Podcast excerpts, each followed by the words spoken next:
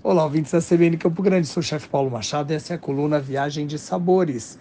O Pantanal Jungle Lodge é um lugar incrível que a rota gastronômica pantaneira passou.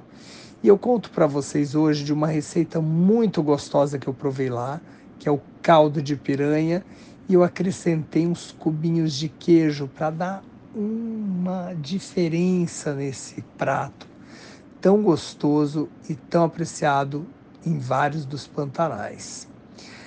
E a Pantanal Jangológica, antes de eu falar para vocês a receita desse caldo, quero te contar que ela é localizada na estrada Parque Pantanal Sul e fica a 7 quilômetros do Buraco das Piranhas, na região denominada Passo do Lontra. A pousada, que fica às margens do rio Miranda, foi construída em madeira sobre palafitas para assim se adaptar perfeitamente ao belo ciclo das águas, típico do ecossistema dessa região, respeitando o meio ambiente, promovendo o equilíbrio entre o homem e a natureza do Brasil.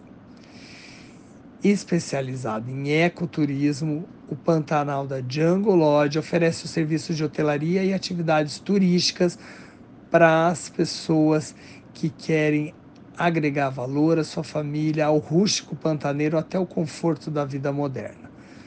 Bem, vamos ao caldo de piranha.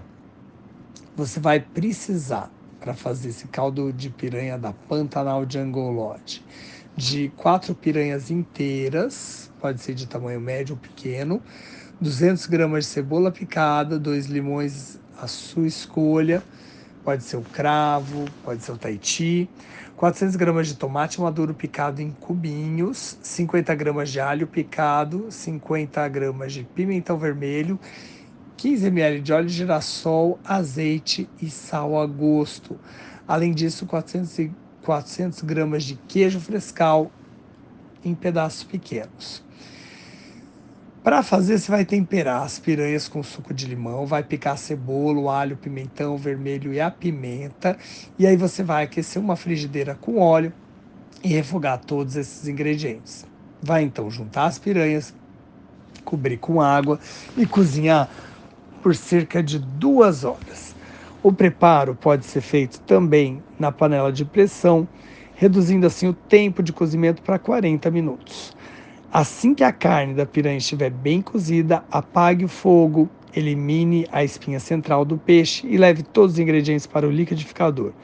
Vai então bater até emulsificar bem e ficar homogêneo.